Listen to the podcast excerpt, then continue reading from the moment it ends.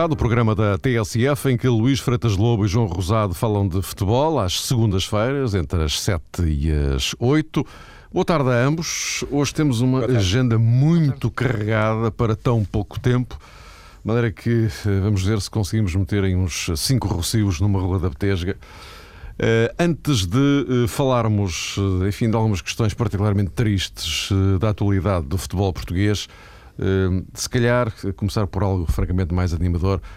Luís, os sub-20 de Portugal são vice-campeões do mundo, regressaram esta tarde a Lisboa. Que leitura é que fazes disto? Ou o que é que, se quiseres, isto, isto nos recomenda para, para o futuro? Eu penso que, sobretudo, nos recomenda ter mais cuidado com o futuro, perceber hum, como é que se pode construir o futuro. Eu penso que isto é uma mensagem quase em contraciclo daquilo que é o futebol português na, na, nas suas bases. Eu penso que isto é um êxito, eu não diria conjuntural, mas um êxito de, de uma determinada conjuntura que tem a ver com o treinador Elídio Val e com um grupo de jogadores que conseguiu interpretar muito bem mais do que as suas forças, as suas limitações. E por isso, esta equipa vale exatamente como equipa. Não quero fazer disto um lugar comum, mas quero fazer disto, sobretudo, uma imagem perfeita do que é um trabalho e de como é, eh, sobretudo no futebol moderno, perceber-se que as grandes equipas, as mais inteligentes, são as que percebem as suas limitações e sabem se defender delas. Porque olhamos para estes jogadores eh, e a questão que se coloca agora é e agora, e o futuro, e percebemos, e é difícil identificares aqui algum jogador que tu projetes a fazer uma grande carreira uh, a nível sénior, a nível de futebol internacional. Uh, tiveste boas exibições do Danilo, do Nuno Reis, o Nelson Oliveira, que é um jogador com, com, talvez acima da média no meio deste grupo todo, se quiser, basta ele querer para ser um dos melhores pontas de lança do futebol português da, da sua geração. Agora, aquilo que me parece é que isto é um êxito que foge completamente à lógica estrutural que se vive atualmente dentro do, do futebol português. Agora, é a oportunidade de aproveitar um facto de conjuntura para passar para um facto, para uma forma de estrutura. Falou-se muito agora aqui também nos exemplos de 89 e 91, que foi as seleções campeãs do mundo. Eu penso que esta seleção é muito diferente da seleção de 91, é muito parecida com a seleção de 89. Porque se olharmos para a de 89 e jogadores que jogaram em 89, poucos também brilharam depois no, no, no futebol sénior. Tivemos o Fernando Couto, que nem era titular na, na, final, o Paulo Sousa, que não foi titular em nenhum jogo, tirando, penso, com a Arábia Saudita, quando já estávamos apurados, e jogava quase a ala direito, e claro, o João Pinto. Depois, todos os outros fizeram carreiras médias altas, outros até desapareceram. Este grupo, no entanto, mentalmente criou o grupo de 91. Eu penso que este grupo pode funcionar um pouco da mesma forma atualmente. O exemplo para gerações futuras e próximas se espelharem nestes jogadores, nesta forma de trabalhar e com isto, a partir da tal conjuntura dos jogadores, do treinador e do grupo que eles criaram, dar o exemplo para a estrutura global. Agora, mais uma vez, treinadores e jogadores muito, muito acima dos diretores, que, claro, aparecem na altura de, das vitórias, no, no, na tribuna durante os jogos, das finais e nos aeroportos, mas a Casa das Seleções continua por fazer, não vou voltar a repetir aquilo que falta fazer em termos de bases do futebol português, mas que este grupo de jogadores e um treinador acima da média também, a nível de formação, como o Lídio Val, conseguiram. Esta seleção, este treinador, o que eles conseguiram está muito acima do que é o futebol português atualmente. João. Eu pegaria nas últimas palavras de Luís um, para hum, dizer uma coisa que eu acho importante neste contexto. É que realmente vale a pena olhar para a forma como Portugal se exibiu como equipa e a maneira como trabalhou durante os jogos e dentro de campo para fazer, digamos que, um transporte para outras seleções, nomeadamente para a seleção A. Eu acho que este exemplo que foi proporcionado pelo Mundial Sub-20, pela campanha da seleção portuguesa no Mundial Sub-20, deve uh, dar origem também a um comportamento estratégico diferente noutros escalões, nos escalões acima, porque isso muitas vezes faltou ao futebol português.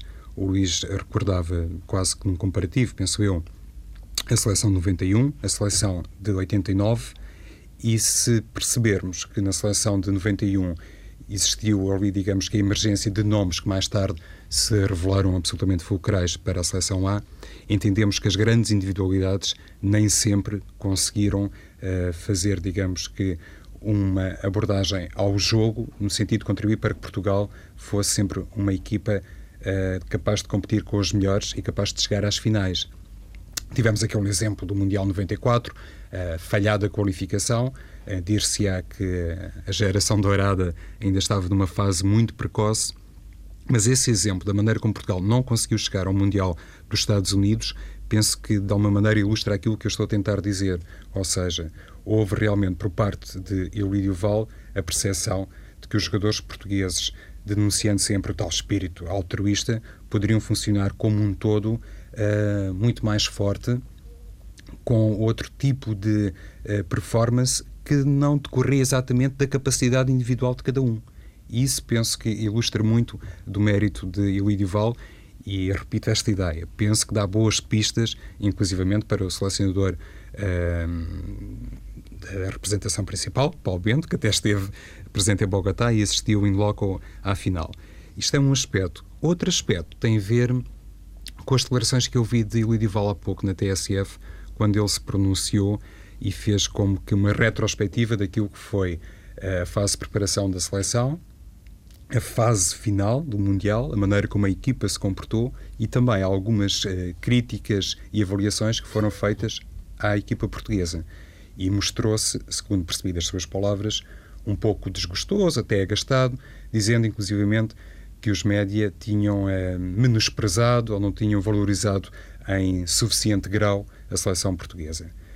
Eu aqui penso que Euridio Val perdeu um bocadinho da razão, acho que hum, fala ou falou um pouco a posteriori, porque recordo-me perfeitamente de ouvir hum, conferências de imprensa e discursos do selecionador português durante o Mundial Sub-20 em que ele uh, não assumia em momento algum favoritismo, não assumia ser Portugal candidato a coisa nenhuma que não fosse à vitória no jogo. Era apenas, apenas como quem diz, mas candidato a ganhar o jogo.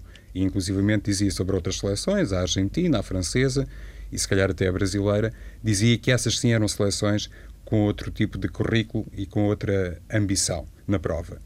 Por isso não entendi bem, sinceramente, e há pouco salvaguardei, digamos que, os méritos absolutamente indiscutíveis do líder da seleção, que foi Lídio Val, mas não esquecendo essa parte que já foi devidamente sublinhada, não achei que, com aquela interpretação e o discurso que teve à chegada a Lisboa, Lídio Val estivesse a ser inteiramente justo, porque também não me recordo nunca de ouvir o selecionador dizer, na fase de preparação ou durante a fase final, Portugal, sim senhor, era candidato e estava ali para vencer o Mundial uh, da categoria de sub-20. Nessa altura, sim, fazia sentido. Só falou nisso, se bem me lembro, nos quartos de final com a Argentina.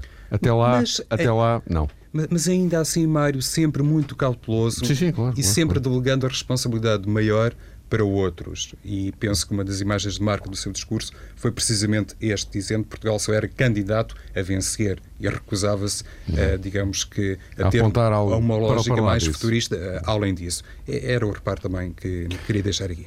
Aspecto positivo e de realce, a campanha dos sub-20 na Colômbia, mas falavam uh, vocês da realidade do futebol português. João, começo agora por ti. A realidade é que um árbitro dos regionais teve que apitar um jogo da Liga Profissional Portuguesa, que é a sexta mais cotada na Europa. Hum, tudo isto é um bocadinho triste. É, não sei se é fado, tem... mas, mas que é triste é. e não tem nada a ver com a tal lógica de um futebol cada vez mais profissional e mais organizado uh, sob os parâmetros que correm na Europa e que muitas vezes de, nos denunciam os melhores modelos. E realmente foi toda esta situação muito caricata e eu não consigo, francamente, compreender uma coisa. A atitude, eh, para todos os efeitos, individual, num primeiro plano, que foi tomada por João Ferreira, rapidamente, e sem surpresa para quem acompanha estas coisas, alastrou para uma tomada de posição coletiva.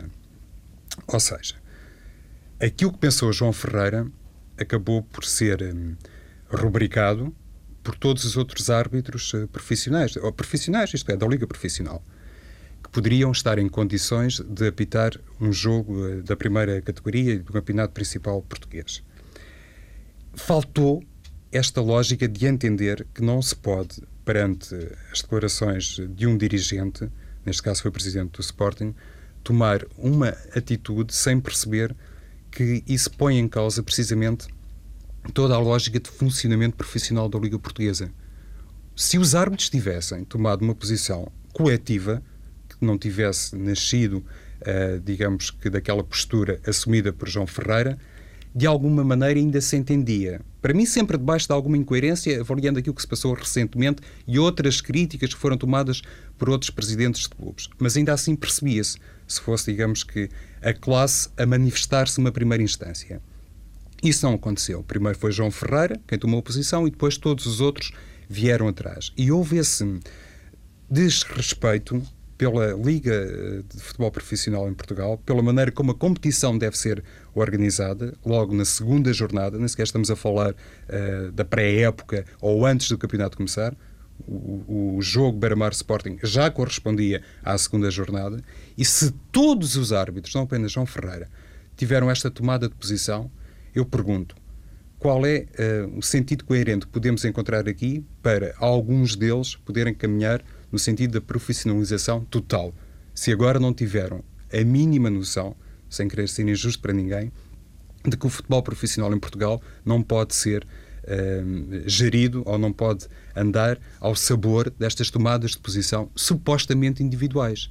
E é essa, penso eu, que hum, representa esta situação, a crítica maior face àquilo que foi, digamos, que o juízo tomado por João Ferreira perante as declarações do presidente do Sporting. E a partir daqui, um, para fazer esta primeira abordagem, Mário, uh, julgo que se abre de facto o caminho para cada vez mais falarmos no tal intercâmbio com árbitros estrangeiros, porque não vejo por que motivo é que os campeonatos nacionais não possam ser apitados profissionais por outros árbitros de outros países e o contrário também. Acho que isso era uma ideia, uh, sempre dentro da lógica daquilo que se passa nas competições europeias, poderia, uh, ano mais ano, ir para a frente. Luís. Não, sinceramente, eu penso que são, são, são, são questões diferentes. A questão da profissionalização, a questão de, de, de recorrer a estrangeiros. Tu, tu, vamos lá ver, são questões que penso que, que podem ser discutidas, mas são questões diferentes. E penso que, que, que, esta questão, em concreto, que aconteceu nesta, nesta jornada, penso que extravasou um pouco aquilo que é a sua, a sua dimensão. Isso aí, plenamente de acordo.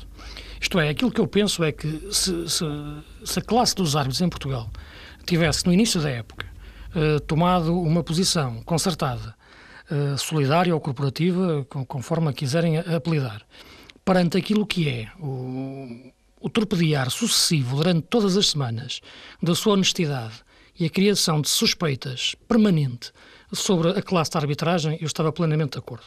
Eu penso que isso, aliás, devia ser feito pelos árbitros como, como medida de proteção e marcar de posição antes da época começar. Porque, de facto, aquilo que se assiste no futebol português todas as semanas é deplorável. E eu não tenho dúvidas nenhumas em identificar onde é que está o mal. O mal, na minha opinião, não é dos árbitros. Mal, o mal é dos dirigentes esportivos. Claramente, a forma como eles falam dos árbitros, a suspeição que levantam todas as semanas em relação aos árbitros é de facto intolerável. E é por isso, muitas vezes, que é impossível nós analisarmos um lance de arbitragem até com comentadores. E eu muitas vezes fujo a isso. Vocês não pensem que eu vejo um lance de falta e não tenho opinião. O problema é que a subcultura desportiva cá em Portugal faz com que tu não entendas o erro como algo honesto. Entendes sempre o erro como algo intencional. E o comentador, muitas vezes, é visto quase como alguém que está a apitar um jogo através da televisão. E tu dás uma opinião, já não é a tua opinião que está em conta. Vai logo estar colocada em conta, em, em, em causa, a tua honestidade.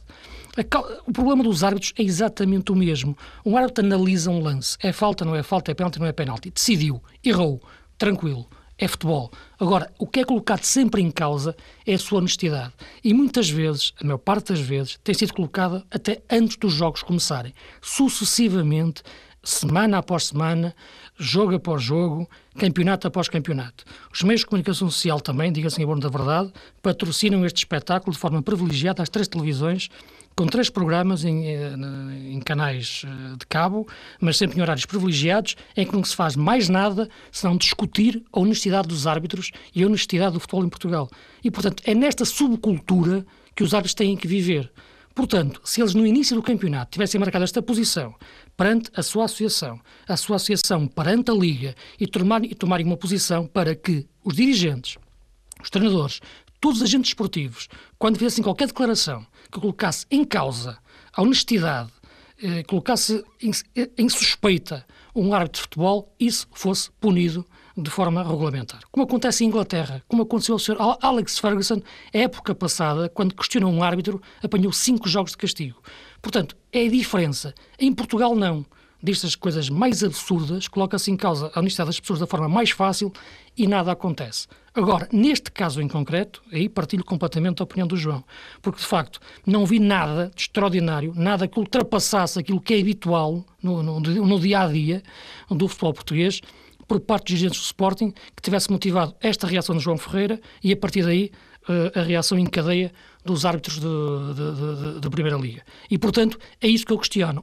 A oportunidade uh, em que eles fizeram este, este, este, este movimento, uh, a forma individual que, que, que, que, o motivou e também apenas para um jogo, quando aquilo que eu vejo os dirigentes dizer é de todos os clubes, do Sporting, Porto, Benfica, Braga, Guimarães, Belenenses, por aí fora, todos, uh, todos, sem exceção, e, portanto, parece-me que este falta de, de, nexo, de causalidade entre o ato agora e, e aquilo que dizem que, que, o Presidente do Sporting disse, não encontro nenhuma causalidade entre uma coisa e outra, não, ou, ou melhor, proporcionalidade, Mas eu até acho, eu, eu, Luís, eu, eu, até acho que é mais complicado, porque o João Ferreira terá reagido a uma notícia que veio na imprensa sobre uma alegada Exatamente. revolta que terá provocado em Alvalade a nomeação dele para o jogo. Portanto, ainda antes sim, de, um de Godinho Lopes chamarem incompetente a toda a gente, não é? Sim, sim, Portanto, já posterior. Isso já, já foi depois, sim, sim. exatamente. Portanto, ainda, ainda é mais uh, esquisito. Isso, exatamente. Só para terminar, e portanto para não ficar dúvidas sobre a relação à minha opinião, uh, situação em concreto, aqui, plenamente de acordo, penso que é desproporcionada esta reação uh, do, por parte dos árbitros e, de facto, vai contra aquilo que deve ser o sentido de responsabilidade que eles devem ter e até perdem a razão, digamos assim, com esta atitude.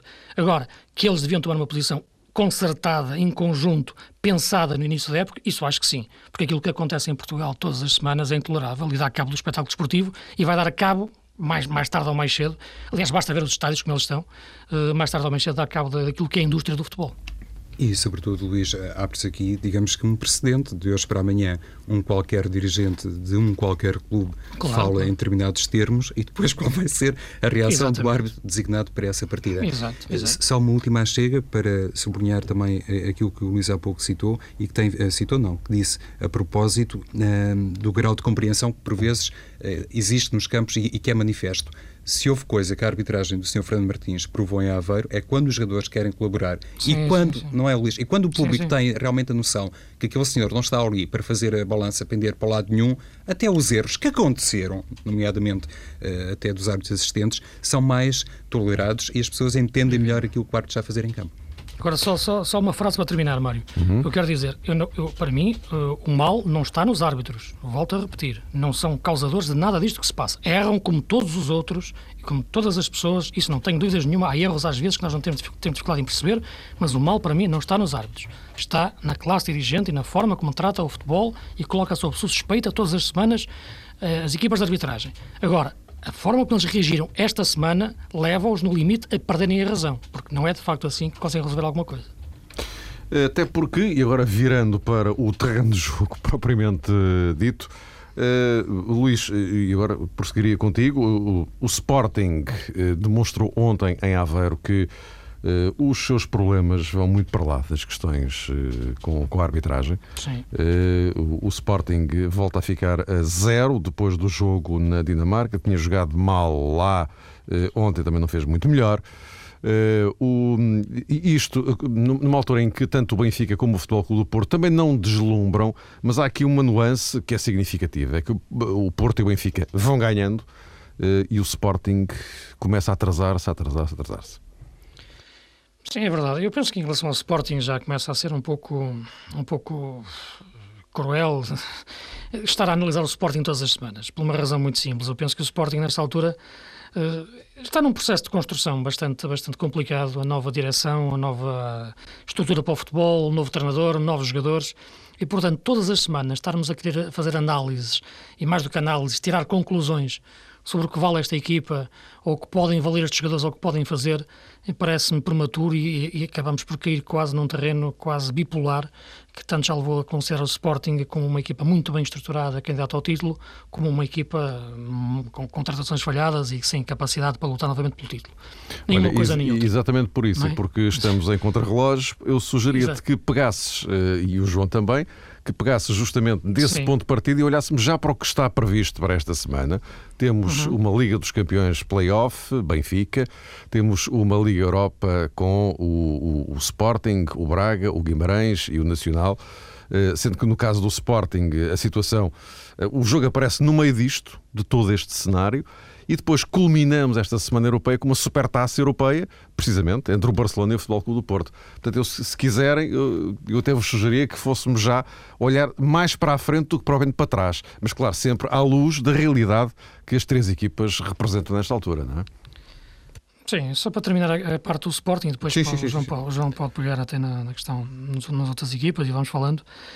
Uh, na questão do Sporting, parece-me que, que, este jogo, de facto, adquiriu uma dimensão de risco que, que o Sporting poderia ter evitado uh, se estivesse noutro, noutro estado competitivo no, no jogo, da, da no jogo na, na, na, Dinamarca. Porque, de facto, o Sporting é claramente muito mais equipa superior, ou tem, ou tem obrigatoriedade e condições para ser mais equipa superior esta equipa do Northland. Agora, o que me parece é que, de facto, olhando o momento da equipa, as incertezas que há na, na, na, sua construção, como é evidente, impedem a equipa de dar, dar, dar o seu melhor rendimento. Eu penso que o Domingos, neste momento, ainda está a conhecer a maior parte dos jogadores que, tem, que está a trabalhar com ele. Penso que ele não, não os conhecia, a maior parte dele, a maior parte deles, que são contratações do diretor desportivo. Uh, está a perceber o que eles podem dar e não podem dar. Uh, e penso que o grande problema, ou, ou, o principal problema na minha leitura, uh, é, é no meio campo. É ele equilibrar recuperadores com jogadores criativos. E com isso a equipa ficar mais unida. porque depois para as faixas tem sempre extremos rápidos, independentemente das questões particular se o Djala pode ou não pode jogar, uh, animicamente, Capel, por aí fora, e a questão dos defesas, que é uma questão que já falámos muitas vezes, mas em termos de isto é mais em termos de qualidade individual, mas em termos de construção de equipa, é o meio campo, e eu volto a repetir que, na minha opinião, fundamental mesmo, é colocar o Ismailov numa posição central. É o que me parece, olhando a equipa do Sporting todas as semanas, olho para o centro do terreno, Vejo o Reinaldo, vejo o Charles, são bons jogadores, mas volto a dizer, não os posso ver como referências para uma equipa em termos criativos. E com o Ismailov, sim, vejo outro Sporting. Agora, ver o Ismailov sempre como jogador de faixa é que eu acho muito redutor. E, e, sobretudo, há também a questão física de Ismailov, que eu acho que se arrisca até, olhando para aquilo que o Luís, eh, ou escutando aquilo que o Luís acabou de dizer, arrisca-se a ser uma espécie de Aymar do Sporting, porque também já se percebeu que Ismailov não dura 90 minutos. Sim. Bem, nesta altura, o Matias Fernandes ver, não, não dura 30, o próprio Boginov é aquilo que se sabe, de fora está também o Luís Aguiar por problemas físicos. Ou seja, o Sporting contratou uh, vários jogadores com determinado perfil e provavelmente projetando Domingos Paciência a utilização num lugar-chave, passa uh, por aí, pelo corredor central, pelo posicionamento à frente dessa dupla, Reinaldo Scars, e neste momento o panorama, sublinho, clínico desses jogadores, se calhar uh, denuncia uma questão comum. E isso é muito problemático para Domingos Paciência, que não pode utilizar a tempo inteiro, se calhar, a solução preferencial para um lugar-chave e que tem a ver com isso, com a utilização de um elemento capaz de dar clarividência e já agora também alguma imaginação ao ataque do Sporting. Este é, digamos que, o aspecto que mais uh, sobressai uh, para fora. Outro aspecto, na minha opinião, e provavelmente até mais profundo, mais estrutural e se calhar mais representativo do verdadeiro problema do Sporting, tem a ver com algumas declarações públicas assumidas por Domingos Paciência que não tiveram qualquer eco dentro de campo. Isso é que é preocupante.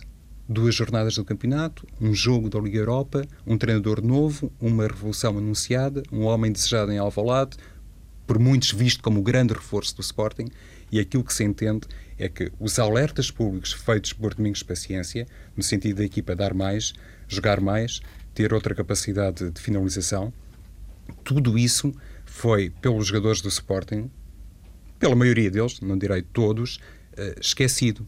Fizeram realmente ouvidos de mercador. É essa a mensagem de Domingos Paciência. Ou seja, se já é mau um treinador falar publicamente sobre aquilo que os jogadores têm que fazer em campo para diferente, para melhor. Isso num clube grande, quando se fala assim, para mim não é bom sintoma. Esse discurso deve ser uh, assumido lá dentro, sempre que o treinador uh, entender como necessário. Mas quando salta cá para fora, já denuncia para mim outros aspectos mais graves. Se isso já é mau, imagine-se o que é depois assistir, como foi, por exemplo, o caso da exibição do Sporting em Aveiro, mas não só, também na Dinamarca, assistir a uma exibição completamente cinzenta e, se calhar, como que ignorando todas essas recomendações do treinador.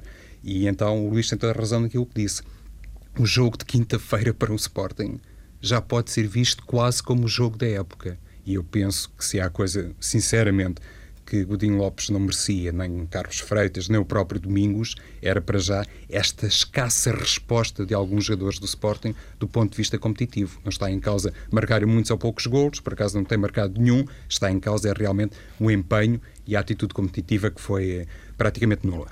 Sim, eu não, eu não disse hum. que foi visto como um jogo da época, João. Não, não, eu aqui disse. Não, não, é, é, é, a interpretação do João, atenção, eu não, sei, não, não foi isso.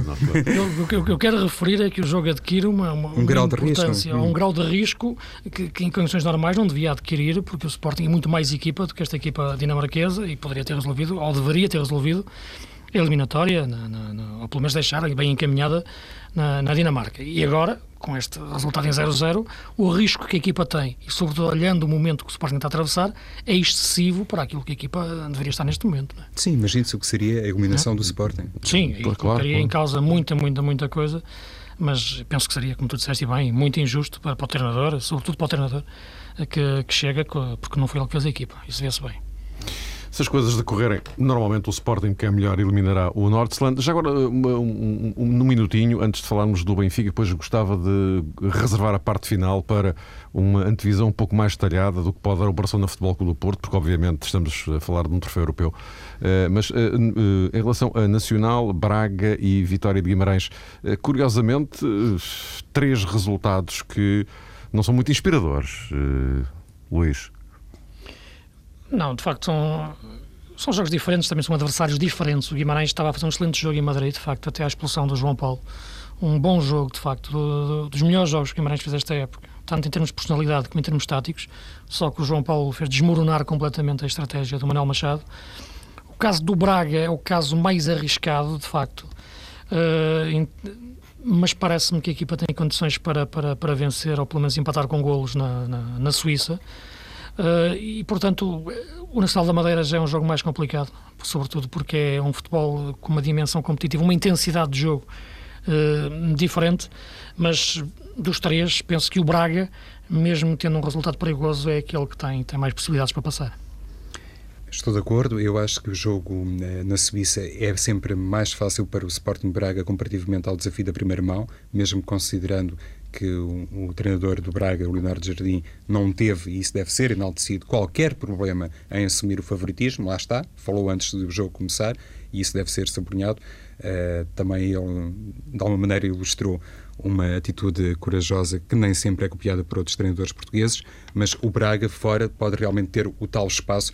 Por exemplo, durante a a era Domingos Paciência, em contexto europeu, uh, aproveitava muito bem ao Sporting Braga. Era precisamente aí nessa zona, nesse, nesse género de contexto, que a equipa funcionava melhor e aproveitava melhor os espaços. No que toca ao Vitória de Guimarães, outra equipa minhota, o resultado é extraordinariamente ingrato, porque mesmo uma eh, atitude empenhada do ponto de vista ofensivo deixa realmente, uh, digamos que, a nu determinadas lacunas na equipa do Vitória de Guimarães que já eram latentes, eh, apesar de João Paulo realmente ter comprometido a equipa, mas penso que o grande problema da Vitória de Guimarães continua a ser uh, a defesa, isto na minha leitura, e isso vai ser muito incómodo, porque a equipa vai tentar necessariamente marcar o mais depressa possível a uma equipa tão experiente como o Atlético Madrid. No que toca ao Nacional da Madeira, já se viu na primeira mão que realmente, com um ponto de lança daqueles, Crisud, o problema maior é o futebol aéreo. Se o Nacional souber responder bem a isso, talvez tenha alguma possibilidade. Meus caros, quarta-feira, playoff Liga dos Campeões. Eh, o Benfica eh, é favorito, obviamente, até depois do 2-2 da primeira mão. Eh, João, em relação. Aqui no fundo a grande dúvida é que equipa, que 11 é que Jorge hoje vai utilizar? O que é que te parece? No que toca ao Benfica de Jorge Jesus, Mário tem sempre, digamos, com um grande ponto de interrogação a propósito do lado direito, saber qual será o jogador que vai atuar nessa zona. Provavelmente Gaetan, porque Jorge Jesus, nesta altura, não tem outras soluções.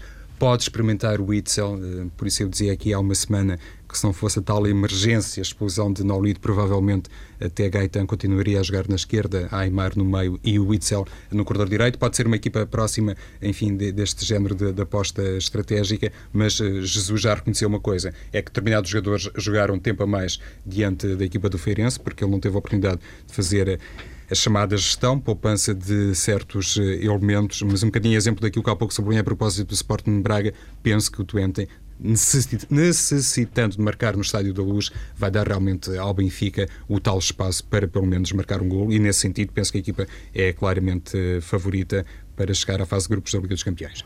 Luís, também assim num flash para. Eh, e podes avançar logo para a Supertaça Europeia. O que é que te parece que este Barcelona uh, significa no caminho de, deste Porto, do atual Porto, do este, neste momento?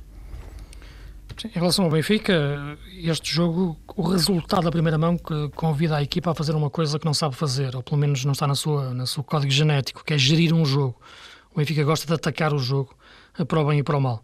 Portanto, tentar controlar o jogo não é, não é aquilo que será, será mais fácil para o Benfica, mas penso que há jogadores que conseguem muitas vezes estar acima da equipa pela sua inteligência. E neste Benfica, na minha opinião, é Witzel. Eh, o Jorge Jesus tem que encontrar, na minha leitura, uma fórmula tática para que Witzel seja titular deste Benfica, porque é ele, de facto, o jogador que melhor percebe unir defesa, ataque, ataque, defesa e encher o meio campo. Claramente um jogador acima da média neste Benfica, taticamente. No caso do Porto-Barcelona, o segredo para jogar contra o Barça, ou, ou, algumas hipóteses que podem existir para ganhar ao Barça, é estar sempre proporcionalmente na medida em que o tempo em que consegues roubar a bola ao Barcelona. Eh, porque elogia-se muito a posse de bola do Barcelona, mas aquilo que mais me impressiona no Barcelona é a capacidade deles recuperarem a bola rapidamente. Só assim é que conseguem ter muita posse. É porque recuperam-na rapidamente quando a perdem. Se o Porto conseguir alargar esses momentos em que o Barcelona não consegue recuperar a bola, mais hipóteses terá de discutir o jogo. Se entrarmos numa percentagem de posse de bola muito diferente e muito elevada para lados do Barça, será mais complicado, como é evidente, para o Porto resistir àquilo que é uma máquina de circulação de bola e depois de encontrar espaços que o Barça é neste momento. E além de tudo, tem Messi. E é engraçado reparar, quando o Messi joga bem, diz-se que quem jogou bem foi o Barcelona, foi a equipa toda. Percebam a diferença em relação ao Real Madrid e Cristiano Ronaldo. Pois já tínhamos feito aqui uma projeção há algum tempo a propósito desta final da, da Supertaça Europeia. Na altura hum, ainda se arriscava um Porto com, com Falcão e penso que tanto eu como o Luís eh, nos pronunciamos sobre isso, de alguma chance que o Futebol Porto poderia ter no futebol aéreo, beneficiando se calhar do facto do Barcelona continuar a utilizar como defesa central um jogador como Mascherano. Nesta altura não vale a pena fazer contas sobre essa natureza. É evidente que poderíamos falar aqui uh, de outros aspectos. Se calhar Alexis Sanchez não vai jogar também é uma arma fortíssima do Barcelona. Futsilo tem sido o lateral esquerdo da equipa do Futebol do Porto. Eu acho que não existe propriamente um grande segredo para ganhar uh, ao Barça, porque é realmente uma equipa quase imbatível. Uh, a junção, a conjugação de vários eh, segredos, como, como, disse o Luís, saber aproveitar determinados momentos, pode dar algumas possibilidades ao Futebol do Porto. Eh, sim, numa primeira análise, se calhar aquilo que nos assalta à ideia é um Porto transformado taticamente, se calhar não arriscando digo eu, um 4-3-3, mas nesta altura, independentemente dessa eventual noção que possa ter Vitor Pereira para mudar a equipa e torná-la mais compacta no meio campo, também temos que concordar que o Porto já está muito formatado no 4-3-3 e que não se vislumbra sobretudo até depois da saída de Ruben Miquel, um jogador capaz de dar propriamente um grande fogo competitivo ao meio campo que possa coabitar uh, bem com Motinho e com uh. Não estou a ver, mas isto é só a minha ideia, uh, por exemplo, Fernando e Souza no mesmo 11, penso que isso, já seria desvirtuar logo ali naquele setor nevrálgico a equipa do, do Futebol do Porto.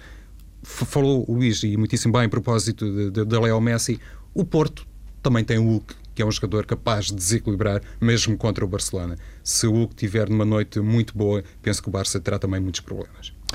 Meus caros, acabamos o nosso tempo. Voltamos a encontrar-nos na próxima uh, segunda-feira, já depois dessa supertaça europeia e para incidirmos uh, bastante, certamente, sobre essa partida. Até para a semana.